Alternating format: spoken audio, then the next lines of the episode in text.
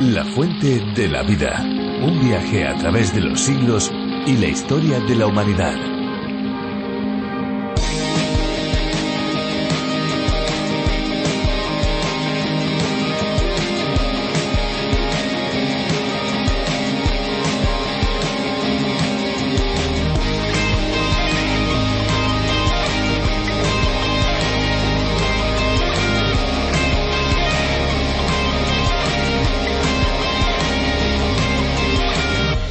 Si busca una alternativa al agua que no lleve alcohol y que sea refrescante y saludable, el agua aromatizada es la elección perfecta.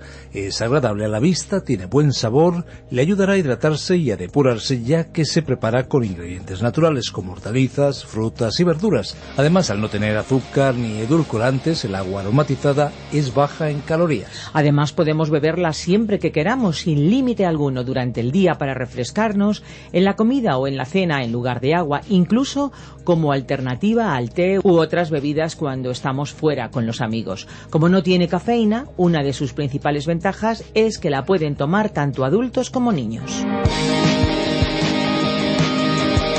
Aquí estamos una vez más preparados para disfrutar de un programa especial, un programa único, diferente y a disposición de todos. Esto es La Fuente de la Vida. ¿Qué tal amigos? ¿Cómo están? ¿Cómo se encuentran? Les habla Esperanza Suárez y les doy una cordialísima bienvenida. Pues me hago la pregunta, ¿qué hace de la Biblia un libro tan especial?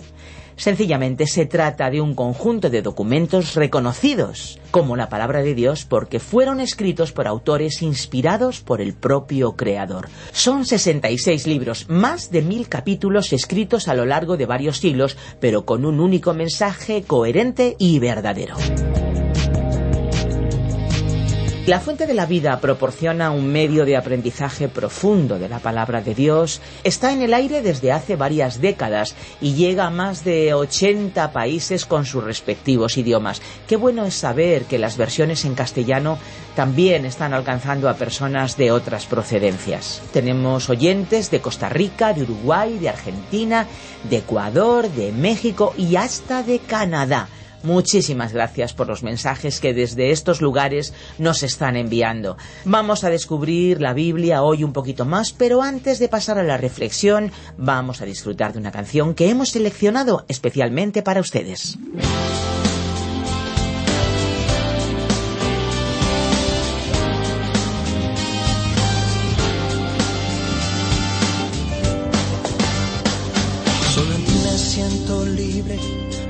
Se explica el mimbre de mi vida entre tu viento y este mar.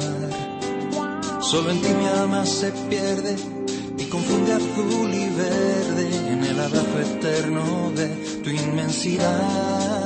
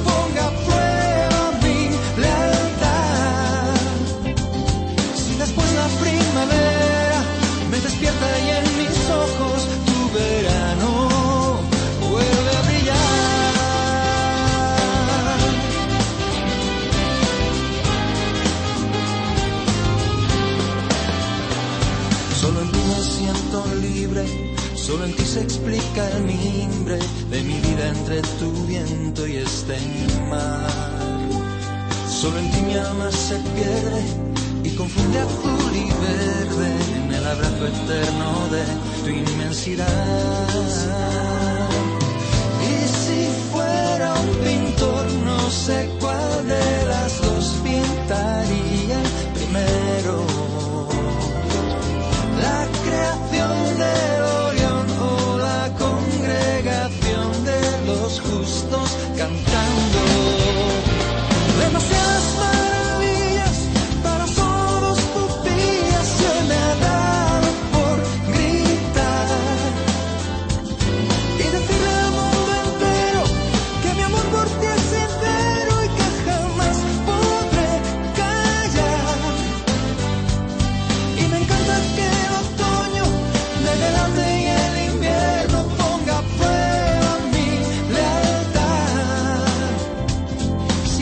sofrer.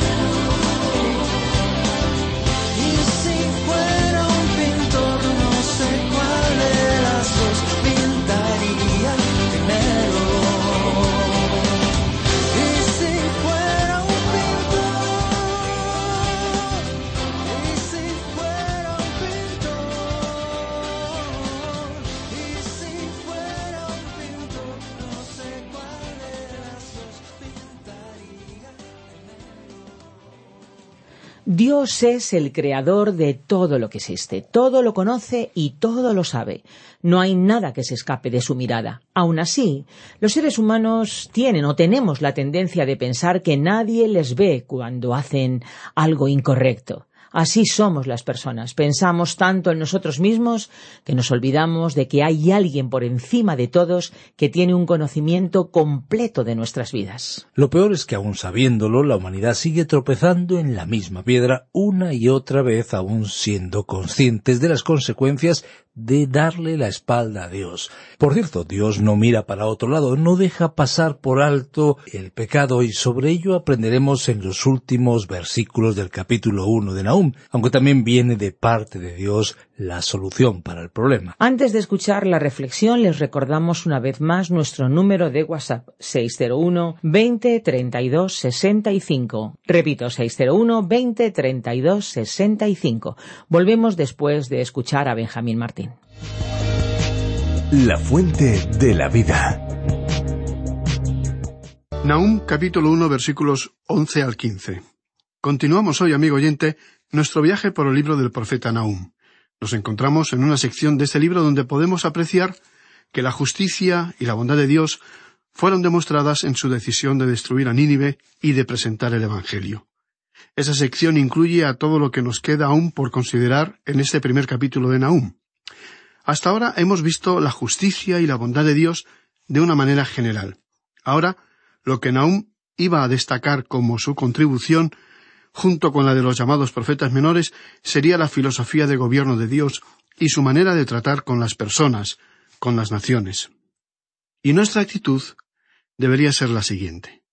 Ya sea que usted crea o no crea, ya sea que usted comprenda o no comprenda un determinado pasaje bíblico, y esto lo aplicamos a nosotros mismos también, Dios es justo y Dios es bueno cuando Él juzga a una nación o a un individuo.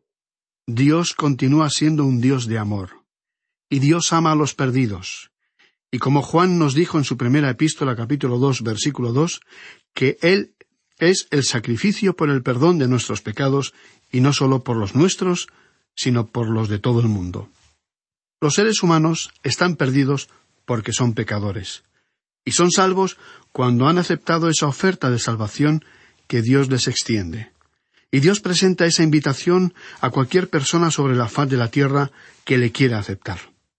Y nosotros hemos llegado a creer que podemos ver a muchos volviéndose a Dios, aunque ignoramos si ello ocurre en multitudes, en grandes o pequeñas cantidades de personas, pero creemos que habrá algunos que se volverán a Dios en cada lugar de esta tierra. Y nos parece a nosotros que esto puede suceder utilizando la radio como medio de difusión del mensaje de la palabra de Dios y el mensaje del Evangelio. Así es que nos encontramos en una sección donde podemos apreciar la forma extrema en la que el profeta se iba a expresar al transmitir el mensaje de que Dios iba a juzgar a Nínive. Y él fue justo en hacerlo así, porque muchísimos años antes había enviado a otro profeta como Jonás con el mensaje de su amor y compasión dispuesto a perdonar. Y eso hizo cuando en los tiempos de Jonás todos los habitantes de Nínive se arrepintieron y cambiaron su estilo de vida. Pero con el transcurso del tiempo, las nuevas generaciones fueron abandonando a Dios, hasta el punto de que aquella nación se convirtió en el epítome de la idolatría, la maldad y la crueldad, y se colocó ella misma bajo el castigo de Dios. Para nosotros, humanamente hablando, es difícil asimilar que su mensaje de amor sea compatible con su justicia. Así es que en nuestro relato llegamos al punto en que se mencionó al enemigo que vendría contra Israel. Y ese enemigo era Asiria y salía de Nínive, su ciudad capital. En el versículo once de este capítulo uno de Nahum se nos identifica el enemigo. Leamos entonces el versículo once de este primer capítulo. De ti salió el que tramó el mal contra el Señor, un consejero perverso. El profeta Nahum dijo que había avanzado contra el reino de Judá, o reino del sur, cierto enemigo, enemigo que era Asiria, cuya capital era la gran ciudad de Nínive. Creemos que hay acuerdo entre todos los teólogos conservadores en el sentido de que el consejero perverso citado en este pasaje era Sennacherib, rey de Asiria. La invasión realizada por Sennacherib quedó registrada tres veces en las Sagradas Escrituras. En el segundo libro de Reyes, capítulos 18 y 19, segundo libro de Crónicas, capítulo 32, y también en Isaías, capítulos 36 y 37. Cuando Dios ha dicho algo tres veces, deberíamos detener nuestros pensamientos y escuchar con atención. Con que lo haya dicho una vez, debiera ser suficiente. Cuando lo dijo dos veces, como expresó en ciertas ocasiones, de cierto, de cierto os digo, es que se trata de un asunto algo más importante. Ahora, cuando repitió algo tres veces, podemos considerarlo un asunto sumamente importante. Naúm se estaba refiriendo aquí a aquel malvado consejero que había venido contra Jerusalén. En los relatos históricos leemos que el rey Sennacherib envió a Rapsaces contra Jerusalén con un gran ejército asirio. Rapsaces amenazó a Ezequías, rey de Judá, y Ezequías estaba completamente aterrorizado por toda esa situación. Suponemos que este hombre ni siquiera habrá podido dormir por la noche durante el periodo de tensión en el que estaba siendo amenazado. Sin embargo, él fue al templo y allí clamó a Dios, y entonces el profeta Isaías le comunicó el mensaje de que ese ejército ni siquiera iba a disparar una sola flecha contra la ciudad de Jerusalén. En cambio, Rapsacés tuvo que retirarse porque en la campaña contra Egipto el rey Sennacherib necesitaba refuerzos. Y entonces Dios mismo destruyó el ejército de los asirios. El pueblo de Judá sentía un gran temor del ejército de Asiria porque durante ese período los asirios habían conducido al reino de Israel, el reino del norte, al cautiverio y los habían tratado de una forma brutal. Ahora el versículo doce del capítulo uno de Nahum dice Así ha dicho el Señor Aunque reposo tengan y sean tantos, aun así serán talados, y él pasará. Bastante te he afligido, no te afligiré ya más. Este es un versículo importante y no quisiéramos dejar a un lado la lección que aquí se nos ha comunicado. Tenemos que aclarar lo que Dios estaba diciendo aquí porque la expresión que se utilizó aquí en este versículo doce, aunque reposo tengan y sean tantos, a primera vista expresa algo que para muchos no tiene sentido. ¿Qué estaba Dios diciendo realmente aquí? Conocemos a personas que han colaborado como editores en algunas versiones de la Biblia que llamamos Biblias de estudio, que incluyen notas aclaratorias sobre el contexto histórico, geográfico, cultural, y que aclaran el significado de algunos términos del idioma original y relacionan un pasaje con otros similares. Los editores, como seres humanos que son, son vulnerables, saben que pueden cometer errores, y no se consideran inspirados directamente por Dios, como se sintieron los escritores originales del texto sagrado. Sin embargo, en algunas ocasiones han añadido notas útiles que han ayudado a ampliar los conocimientos del contexto de algunos datos. Sus comentarios sobre este versículo constituyen un ejemplo de cómo la arqueología ha confirmado muchos detalles de la Biblia que de otra manera no habríamos podido conocer. Dichos detalles nos han confirmado la exactitud de la palabra de Dios. Una de esas notas aclaratorias sobre el versículo doce dice en este contexto, la expresión aunque reposo tengan y sean tantos, aunque la frase es una traducción literal del idioma hebreo, no parece tener mucho sentido. En realidad, en el idioma hebreo representa una transliteración, es decir, una traducción literal de una antigua y olvidada fórmula legal. En las excavaciones llevadas a cabo en las ruinas de la antigua ciudad de Nínive, que había estado sepultada desde el año 612 antes de Cristo, se han descubierto miles de antiguas tablas asirias, muchas de las cuales contenían esa fórmula legal. Y continúa diciendo la nota, la investigación indica una responsabilidad unida para cumplir con una obligación. Naún citó al Señor usando esa fórmula asiria al hablar a los asirios, queriendo decir en realidad, aunque toda la nación completa sea una como si fuera una persona para resistirme, aun así yo los venceré. Como detalle adicional, quisiéramos destacar que la expresión del versículo 12 debió resultar igualmente incomprensible para posteriores copistas del texto original. Sin embargo, que ellos la hayan retenido en los términos originales es una notable evidencia del respeto y cuidado con que actuaron los escribas al copiar exactamente lo que encontraron en los manuscritos, y da testimonio de la preservación providencial que Dios llevó a cabo en la conservación del texto bíblico. Hasta aquí la cita de los editores de la Biblia de Estudio. Por lo tanto, podemos comprobar cómo Dios usó una antigua fórmula legal asiria para comunicar lo que él quería decir. Él estaba hablando del imperio asirio, y quiso que su pueblo comprendiera lo que estaba diciendo. Cuando leemos este versículo a la luz de lo que la arqueología ha descubierto, vemos que Dios estaba expresando algo que tendría sentido para los asirios, aunque no tenga sentido para nosotros en la actualidad. Cuando los eruditos hebreos surgieron posteriormente, Tampoco desentrañaron el significado de esta frase, pero la transcribieron literalmente a las diversas traducciones de la Biblia porque creían en la inspiración verbal y plena de las Sagradas Escrituras y le podemos dar gracias a Dios por ello. En este sentido, una versión actualizada de la Biblia traduce Aunque los asirios sean fuertes y numerosos, serán arrancados y morirán. Y otra anterior en el tiempo dice Aunque estén con todo su vigor y por más que sean muchos, aun así serán cortados y desaparecerán.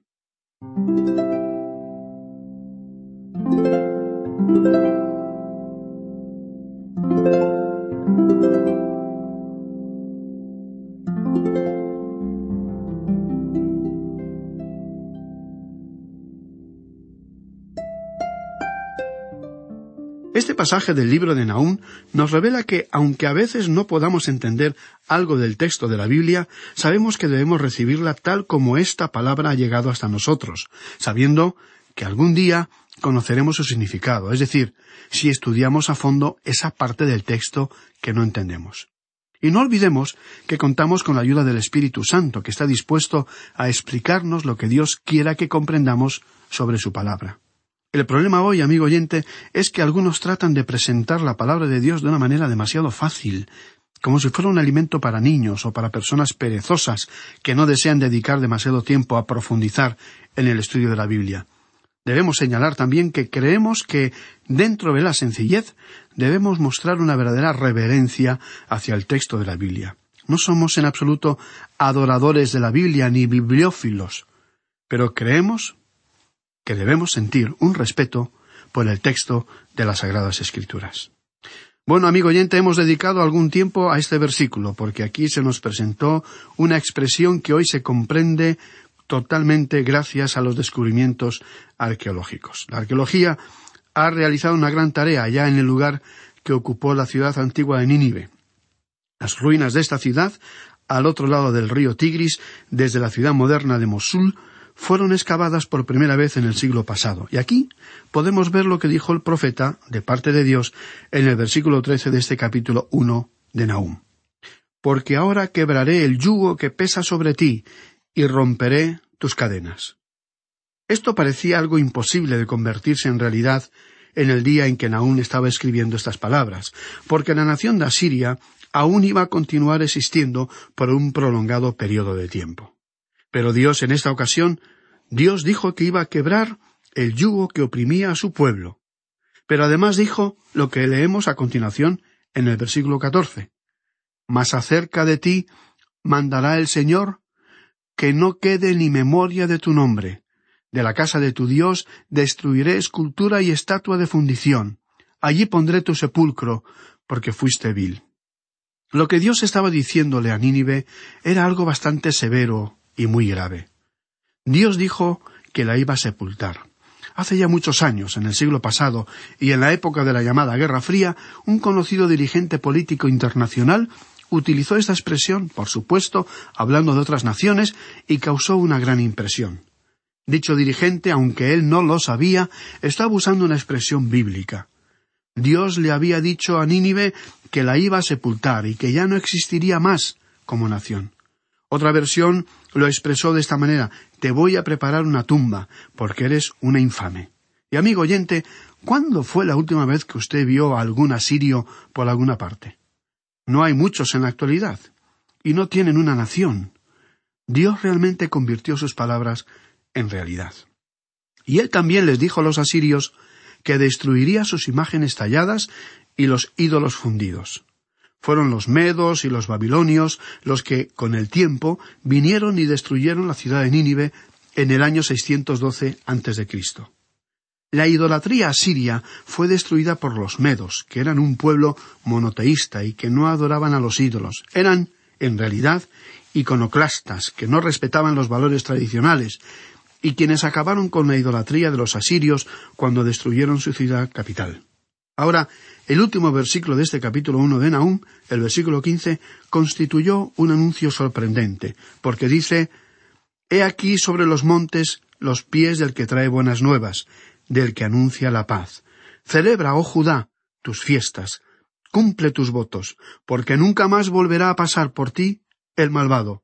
Pereció del todo. Dios estaba diciendo aquí a través de Naúm a ese pueblo que no lo abandonara, que no se alejara de la ley de Moisés, porque él tenía la intención de destruir al enemigo y de enviarles a un Mesías que les traería noticias que les producirían mucha alegría. Nahum citó estas palabras con referencia a Siria y podemos comprobar que el profeta Isaías también utilizó la misma expresión en el capítulo 52 de su libro, versículo 7. Allí dice, cuán hermosos son sobre los montes los pies del que trae alegres nuevas, del que anuncia la paz, del que trae nuevas del bien, del que publica salvación, del que dice a Sión, tu Dios reina. Isaías expresó estas palabras en referencia a la destrucción de Babilonia al escribirle al reino de Judá o reino del sur. Ahora, Nahum, escribiendo al reino del norte, dijo lo mismo refiriéndose a Siria. Después, Tengamos en cuenta que el apóstol Pablo citó este pasaje en la epístola a los Romanos, capítulo diez, versículos trece al quince, con estas palabras. Porque todo aquel que invocare el nombre del Señor será salvo. ¿Cómo pues invocarán aquel en el cual no han creído? ¿Y cómo creerán en aquel de quien no han oído? ¿Y cómo oirán sin saber quién les predique? ¿Y cómo predicarán si no fueren enviados? Como está escrito, cuán hermosos son los pies de los que anuncian la paz, de los que anuncian buenas nuevas. Creemos que Naún fue el primero en expresar estas palabras y después lo hizo el profeta Isaías. Finalmente el apóstol Pablo citó a Isaías e hizo una aplicación diferente de este pasaje bíblico en la sección de esa epístola que se refiere a Israel.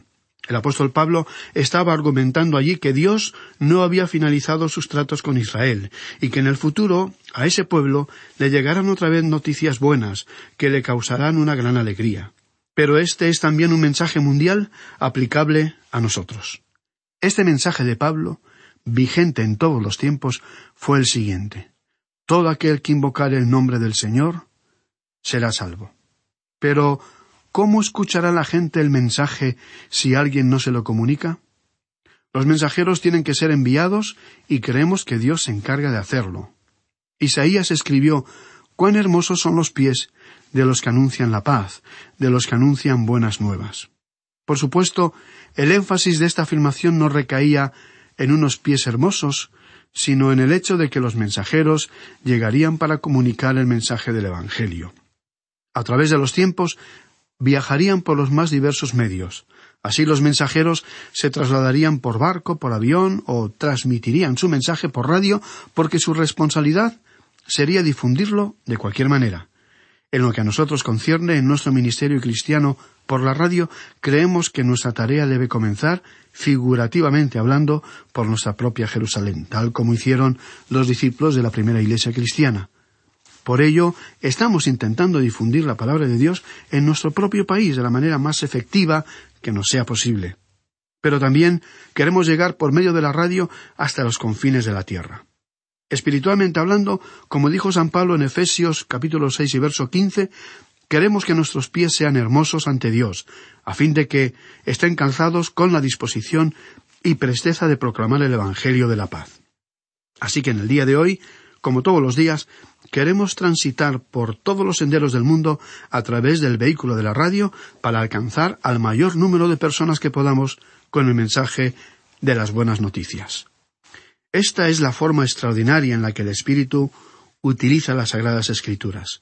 Usted en realidad, cuando lee el libro del profeta Nahum, tiene acceso a un buen curso de hermenéutica, es decir, a un buen estudio de los métodos de interpretación de la Biblia. Nahum nos enseña cómo interpretar la palabra de Dios. Él ya nos ha mostrado que hemos de interpretarla literalmente, ya sea que la entendamos o no. Siempre hay una explicación, y el problema no reside en la palabra de Dios misma, sino en nosotros, cuando no la comprendemos.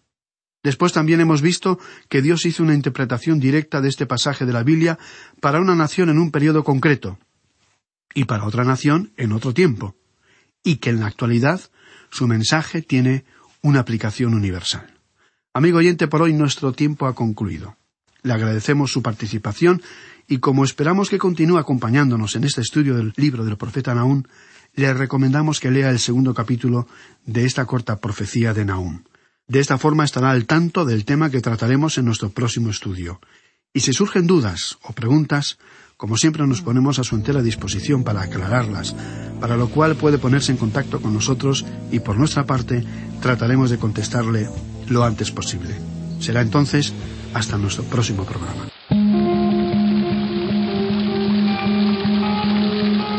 Estamos ya caminando hacia el final del programa de hoy. La Biblia es sin duda un libro increíble y a mí, personalmente, no me extraña que tantas personas se interesen por leerla y por estudiarla y, por supuesto, por obedecerla. Y como estamos en los minutos, en los instantes finales de este tiempo de radio, no queremos ni podemos irnos sin dejar de darles una información importante para que se puedan poner en contacto con nosotros si así lo desean.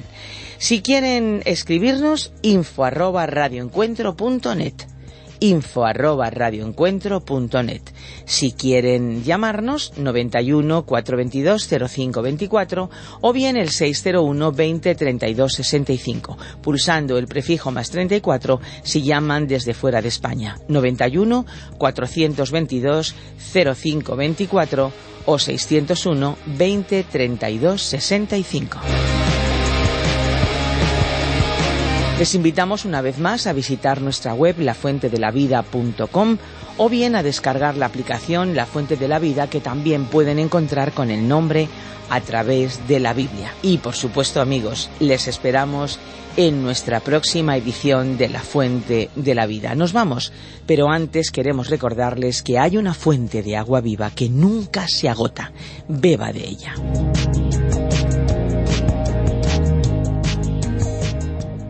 Este ha sido un programa de Radio Transmundial producido por Radio Encuentro, Radio Cadena de Vida.